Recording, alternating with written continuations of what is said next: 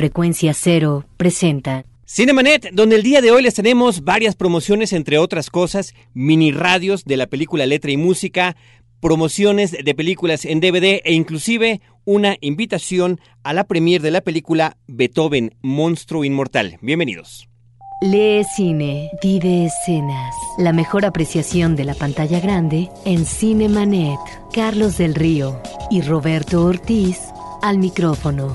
Bienvenidos.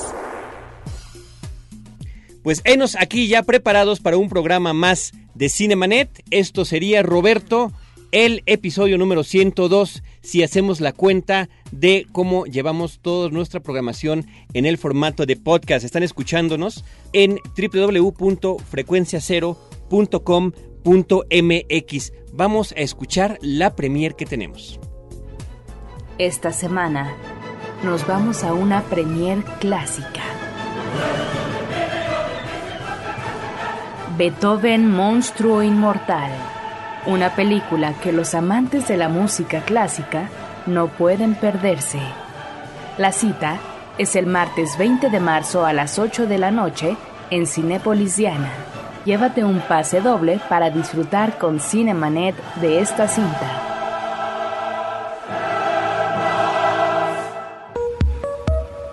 Estrenos de la semana en Cinemanet.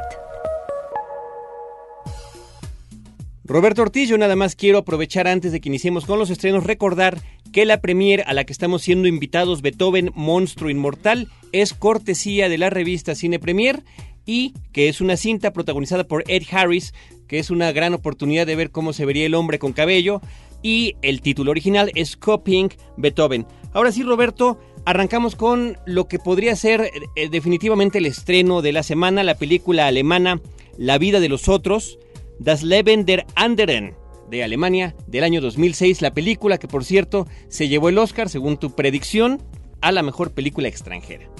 No se la deben de perder, es efectivamente lo mejor de la semana.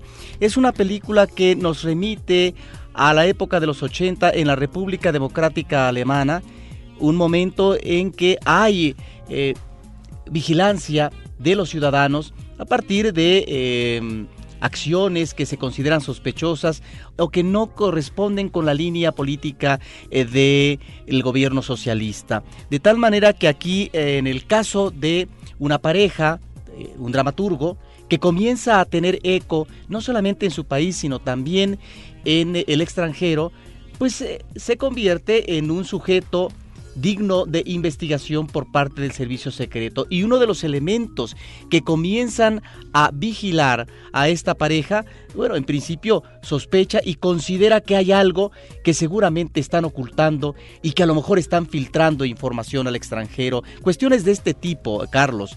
De tal manera que el hombre se va interiorizando, va conociendo sin conocerlos, valga eh, esta consideración, eh, porque bueno, los está vigilando, pero a partir de esta observación constante, cotidiana, va sabiendo cómo es no solamente el comportamiento hacia el exterior, sino también en sus relaciones, en, eh, lo que es el entendimiento como pareja, etcétera, y les va tomando, yo no sé si decir cariño, pero sí consideración, de tal forma que este agente trata en un momento dado, y hasta ahí nos vamos a quedar en la plática, de eh, protegerlos u ocultar información hacia sus superiores. De tal manera que esta película, que de repente va llevando un desarrollo lineal, eh, cambia de giro y nos muestra al final realmente una sorpresa que es eh, muy impresionante en el manejo dramático. Es una película que retrata de manera muy minuciosa estos momentos eh, difíciles para la gente que vivía en la República Democrática Alemana, que tenía que protegerse porque estaba sujeta muy seguramente a la vigilancia de su vecino o del servicio secreto. La vida de los otros, Roberto, el estreno de la semana, película alemana de Florian Henkel von Donnersmarck, es su ópera prima eso es un dato también importante que dar. Una buena sorpresa, claro. Una excelente sorpresa. Roberto, también una cinta que estuvo en el Festival Internacional de Cine Contemporáneo de la Ciudad de México. Ahora ya se estrena comercialmente. Short Bus, la última parada de Estados Unidos del año pasado, dirigida por John Cameron Mitchell. Mira, yo creo que son eh, de esas películas que se deben recibir con beneplácito, con alegría. ¿Sabes por qué, Carlos? Porque no estamos acostumbrados, en el caso del cine comercial, a ver películas donde hay determinadas historias que a lo mejor se desarrollan algunas mejores que otras, pero donde no encontramos el sexo manejado de una manera explícita, como, como, como se dice. Y esto está aquí. Es una recurrencia por parte de la dirección de esta cinta. Encontramos situaciones que tienen que ver con relaciones sexuales al momento de efectuarse, por lo tanto, vemos miembros eh, masculinos y al mismo tiempo eh, vemos eh, el sexo femenino, pero de igual manera podemos ver a un chico o a una chica masturbarse.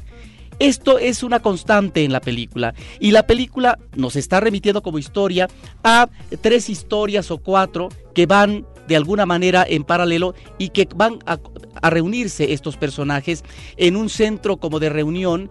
está una terapeuta que nunca ha logrado un orgasmo con su eh, pareja heterosexual. Está también una pareja de jóvenes homosexuales que de repente manejan una actitud de apertura para tratar de tener experiencias más allá de ellos dos.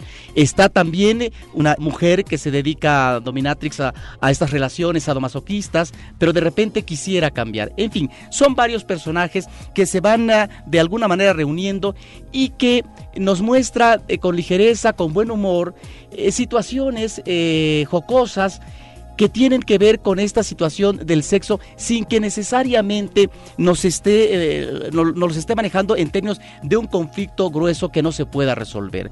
Yo creo que es eh, el tino de esta película y el hecho de que la hayamos visto en el FICO y que ahora eh, pase una película de este tipo en cartelera comercial, hay que celebrarlo, porque esto nos habla de la apertura en términos de la exhibición de imágenes, de escenas que no veíamos más que en el cine pornográfico. Yo en ese sentido eh, le doy la bienvenida a una película como de, este tipo, Carlos. Short Bus es como se llama la película, el título en español es La Última Parada. Roberto, el próximo estreno que vamos a comentar, el último que comentaremos en esta semana en la cartelera comercial, es la película El Buen Pastor de Good Shepherd, que eh, tiene varias cosas por las que es interesante platicarla. De entrada, que está dirigida por este actor icónico contemporáneo que es Robert De Niro, es apenas su segundo largometraje, largometraje. Él ya había dirigido allá en 1993 una película que se llamó El Desafío y ahora regresa finalmente a la silla del director y a la vez en un papel muy pequeño en la cinta. El reparto de la película cuenta con Alec Baldwin, cuenta también con Angelina Jolie, pero sobre todo el peso absoluto de la cinta lo lleva Matt Damon en una historia que tiene que ver con el origen de los servicios de inteligencia de los Estados Unidos. Es decir, lo que sucede desde los tiempos de la Segunda Guerra Mundial hasta la formación de la CIA a través del personaje que interpreta Matt Damon, un personaje que es eh, más bien introvertido, cerrado, inclusive para la propia familia que él va forjando y que es reclutado a través de estas sociedades secretas de los Skulls, de las calaveras en Estados Unidos. Eso nos lleva a un viaje a través del espionaje, pero eh, en un mundo real, lejos de todo el glamour del clásico espía cinematográfico. Creo que la película es muy interesante, sobre todo para quienes están interesados en cuestiones como la Guerra Fría, porque ahí se refleja el fracaso de, terrible de la invasión a Bahía de Cochinos en Cuba y eh, cómo todo tiene que terminar con la gestación oficial con la formación de una agencia como es la Agencia Central de Inteligencia. Y más aún cuando, como tú dices, se ingresaba después de la Segunda Guerra Mundial a esta confrontación ideológica y que en un momento dado llegó a tintes eh, muy dramáticos eh, con la instalación de misiles en eh, Cuba por parte de la Unión Soviética, es decir, el clima de la Guerra Fría. creo que la película está reflejando eso y tiene un tono sombrío, Carlos, a propósito del personaje principal. Nos maneja narrativamente dos tiempos un tiempo presente y un tiempo que tiene que ver con el desarrollo del personaje a través del tiempo, la forma como va ingresando en experiencias nuevas o mejor dicho, la experiencia vital profesional en el servicio de inteligencia. Y por otra parte también estas relaciones que se van eh, volviendo eh, cerradas, difíciles, eh, de tipo personal, privado. En ese sentido, creo que es una película como otras que manejan de manera inteligente el destino, el itinerario del agente secreto, nos, nos están planteando también este vacío existencial por parte del personaje central porque difícilmente va a poder manejar en esa dualidad de vida un manejo conveniente, satisfactorio de su vida personal, familiar, privada. Ahí está también importante comentar, Roberto, el, eh, lo que significa esta película en el contexto de la carrera de Matt Damon. Es parte de su consolidación de uno de estos actores que al principio, al, inicio de su carrera, como que no le prestaba uno demasiada atención. Parecería que no pintaba, ¿verdad? Exactamente pero justamente esos que no pintan son los que pintan a largo plazo. Y pintan muy bien. Ya tenemos nada más del año pasado películas como Los Infiltrados, donde él lleva a uno de los personajes principales. Y que está extraordinario. Esta, que si no es un éxito de taquilla ni mucho menos, es una película importante y eh, notar que un actor de actores, como lo Robert De Niro, lo haya elegido a él para cargar, como comentaba yo, el peso de esta cinta. El Buen Pastor, una película de más de dos horas de duración, Así que ya saben lo que tenemos esta semana de estrenos comerciales. Roberto, además de la premiera a la que estamos invitando a nuestro público, la premier de la película Beethoven, Monstruo Inmortal, a la que la revista Cine Premier nos está invitando, eh, que se va a llevar a cabo el día 20 de marzo a las 8 de la noche en Cinépolis Diana, tenemos también eh, unos radios portátiles de la película Letra y Música. Esta cinta que está estelarizada por Hugh Grant y Drew Barrymore y los radios pues tienen la peculiaridad de que aparentan eh, la forma de un reproductor de MP3, del reproductor de MP3 más famoso que hay en el mercado. Ya saben ustedes cuál es. Y como bono adicional por parte de Warner Brothers, que es quien está promoviendo esta película, pues tenemos también una cinta, ya sea estelarizada por Hugh Grant o ya sea estelarizada por Drew Barrymore para ustedes. Si disfrutaste con nosotros de Music and Lyrics y si aún no tienes suficiente de Drew Barrymore y Hugh Grant, llévatelos a tu casa en DVD. Llévate un radio portátil de la película. Solo tienes que decirnos el título de alguna película anterior protagonizada por estos actores y el premio es tuyo. Cine para llevar con Cinemanet.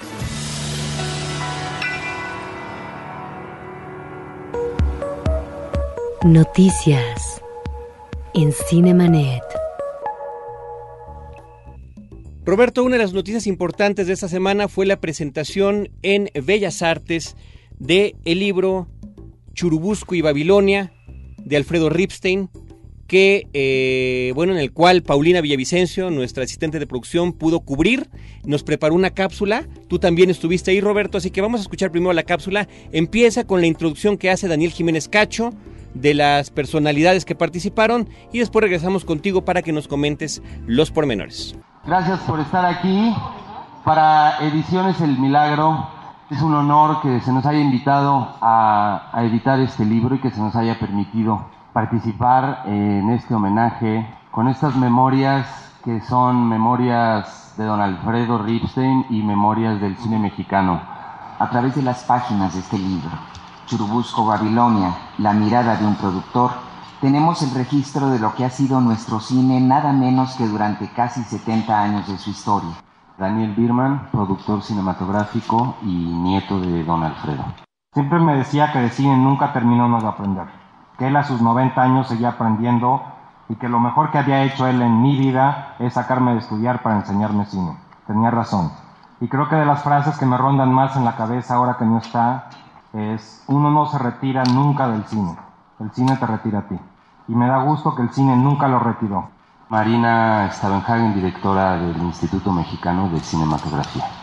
Churubusco Babilonia es un libro hermoso porque tiende un puente entre el cine y el lector, entre el cinéfilo y los libros.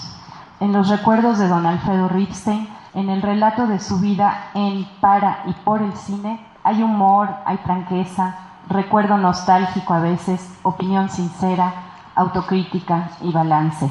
No me queda más que agradecer a Alameda Films y a Ediciones El Milagro la iniciativa de este libro que es un gozo de cine, de chisme sabroso, de memoria industriosa. El director de cine Jorge Fons. Como productor yo sentía que todos los flancos que yo no veía durante mi intervención en la dirección, él los cubría perfectamente. Se sentía que, que, todo estaba bien, que todo caminaba, que no había de qué preocuparse. No sé si voy a tener un productor alguna otra vez en mi vida, pero uno como él, desde luego, ya no. El ah, autor del libro, el crítico Nelson Carlos Alfredo Ripstein estuvo ligado al cine mexicano durante 65 años. Desde el inicio de los 40, cuando de manera accidental comenzó su carrera como productor, hasta el momento de su muerte. Intervino en más de un centenar de títulos, entre El Zorro de Jalisco y El Crimen del Padre Amaro, y vio desfilar por sus películas a varias generaciones de actores, directores y técnicos. Para terminar, las palabras de Arturo Ripstein, director de cine, hijo de Don Alfredo. Una larga vida siempre es un cúmulo de memorias, de anécdotas. Las memorias de mi padre tienen una cualidad que las distingue. Son los recuerdos de un hombre que a los 90 años habla en tiempo presente. Están aferradas con uñas y dientes ya no al presente, sino al futuro. Las películas, sus películas, son el legado del siglo XX, el compendio en celuloide de lo que pensó y creó. Porque al dar voz a sus personajes, las películas dan sobre todo voz a quienes las hacen y mi padre. El viejo coyote, vaya que sí hizo películas.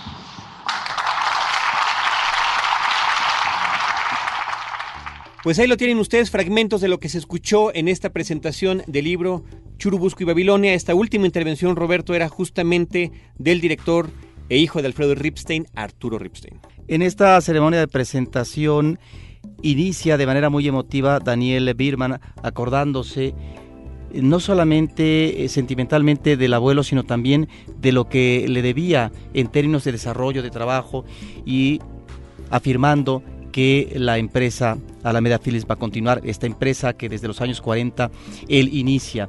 Un hombre inquieto eh, que nace en el norte del país y que se dedica a estudiar una carrera, fue sabes, un hombre un tanto conflictivo eh, de joven porque lo corrieron en más de una escuela, hasta que por fin sentó cabeza, sabía que tenía que estudiar estudia una carrera y después entra al mundo del cine.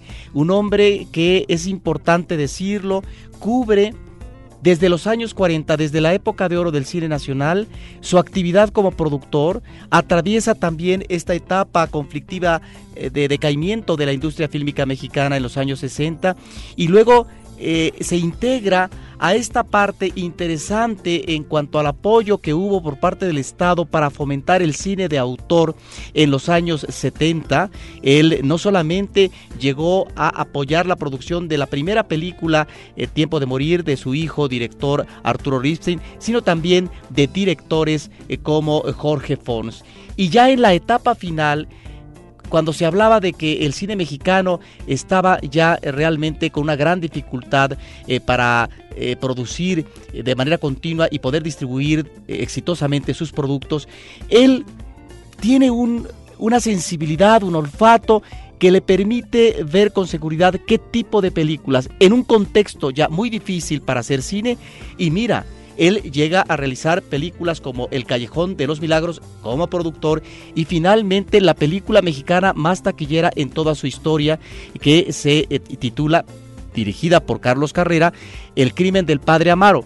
Eh, por cierto, Carlos Carrera no estuvo presente en eh, el Palacio de Bellas Artes porque estaba filmando. Realmente una disculpa que hizo ahí Luis Huertas. Este libro nos remite a la necesidad, a la importancia, Carlos, de que se registren las memorias de estos personajes tan vitales para la industria del cine.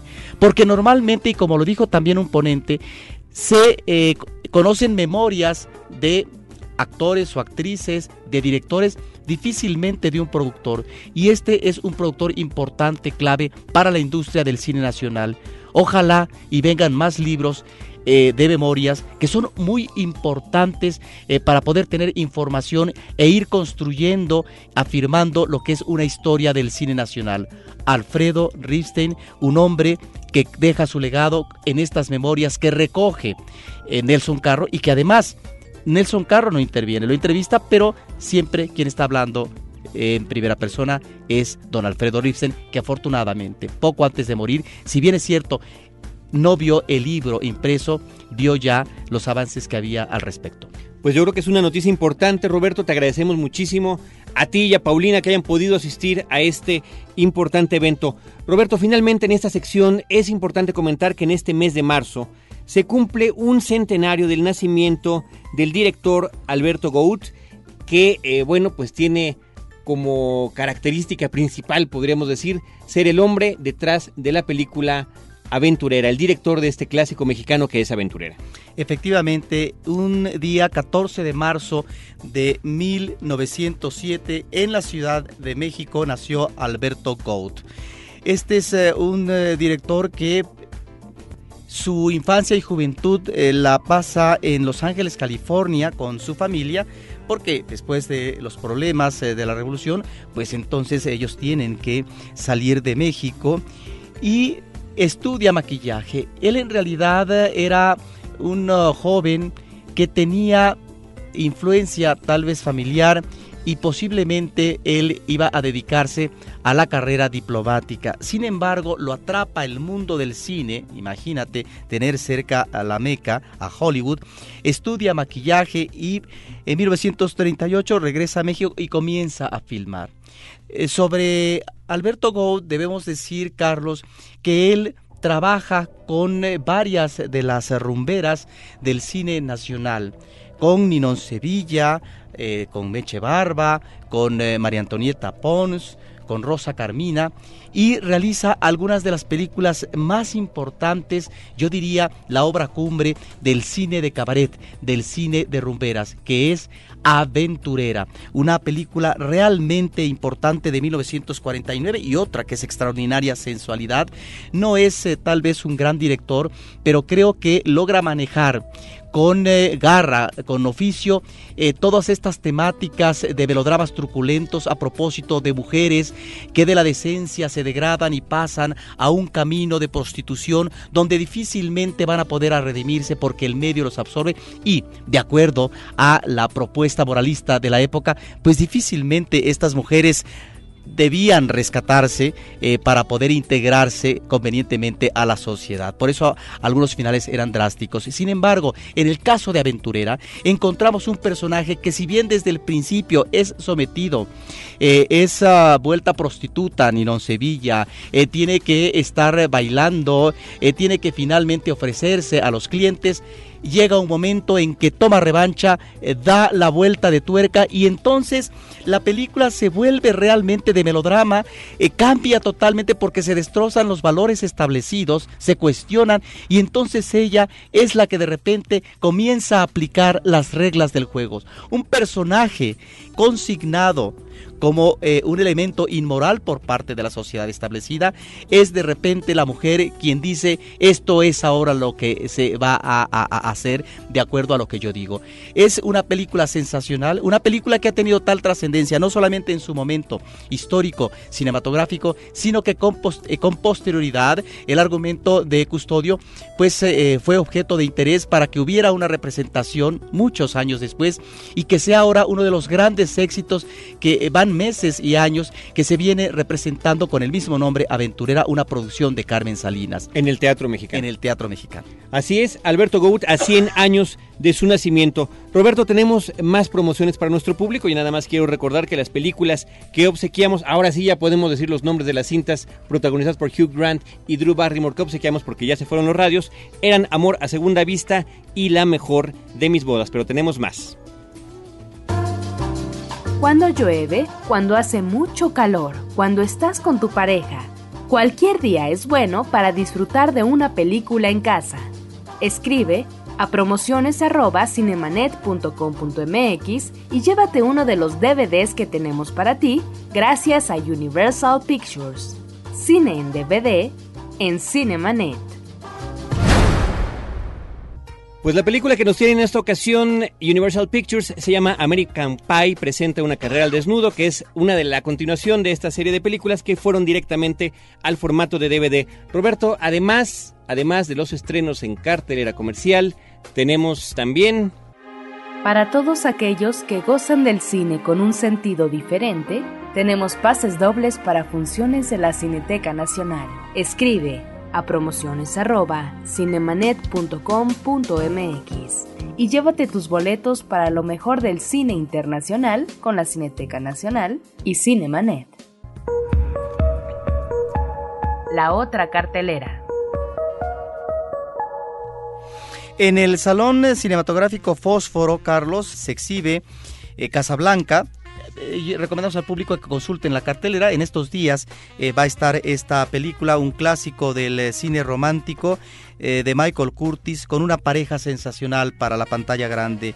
Humphrey Bogart y una Ingrid Bergman hermosa con un vestuario espléndido, radiante. Es una película que nadie se debe de perder.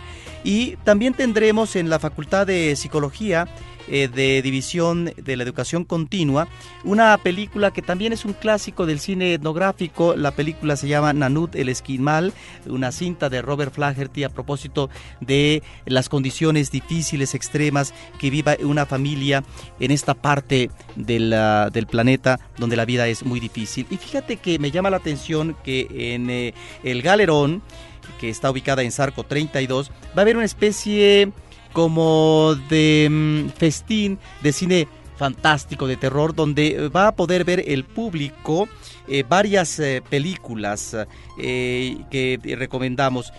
Por un lado va a poder ver esta película de Roger Badam con Jane Fonda, muy joven en su momento. estamos hablando de, imagínate, 1967, Barbarella, una película de ciencia ficción. También va a estar King Kong. Es del 68, Barbarella. 68, tienes razón. Sí. Eh, King Kong contra Godzilla, una de las versiones eh, de 1962, una coproducción de Japón con Estados Unidos. Plan 9 del espacio exterior, esta película de Ed Wood que seguramente tú ya viste en algún momento. Y Santo y Blue Demon contra los monstruos. Esta es una película que no se deben de estas Es un ciclo interesantísimo de ciencia ficción. Muy bien, Roberto, pues nosotros estamos ya despidiendo esta emisión. Queremos agradecer a nuestro operador Álvaro Sánchez, la asistencia de producción de Paulina Villavicencio, la producción de Celeste North y de Edgar Luna, y en la conducción estuvimos eh, Roberto Ortiz y Carlos del Río, que semana a semana los esperamos con cine, cine y más cine. Los créditos ya están corriendo. Cinemanet se despide por el momento. Más en una semana. Vive cine en Cinemanet.